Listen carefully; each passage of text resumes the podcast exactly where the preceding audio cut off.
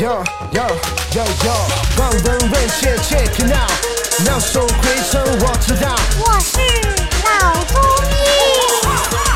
Hey check。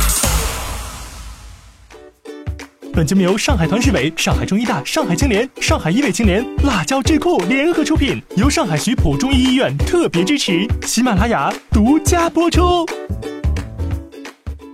我们说的这个脂肪肝啊，经常感觉到，就我个人的感觉哈，就是和这个身体的肥胖有直接的关系。没错好像一般哎看起来胖的人，八九不离十，这个脂肪肝这个问题都会有一点点。对那么这个从这个中医的这个角度，从这个病理的这个角度，有什么直接关系吗？和这个肥胖的问题？我们脂肪肝呢，分成非酒精性脂肪肝和酒精性脂肪肝啊，也分这两种情况。嗯嗯，酒精性脂肪肝，顾名思义就是喝酒，大量的持久的喝酒，嗯。啊，不是说你今天喝个喝个三两，就是啊十几年、七八年、十几年，有了依赖啊几十年啊都是喝酒。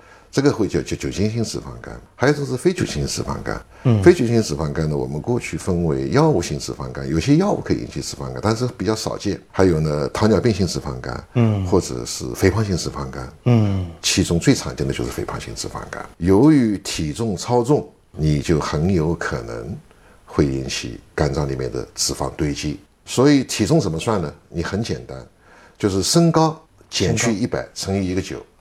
啊，身高减去身高减去一百，啊减去一百再乘以一个九，乘以九。啊你比如说一米八，一米八你减去一百，那就是八十，八十乘以九，你你的标准体重是七十二公斤。哦，允许向上浮动百分之十，七十二公斤，你再加个七公斤，你就是不能超过八十公斤。你现在对吧？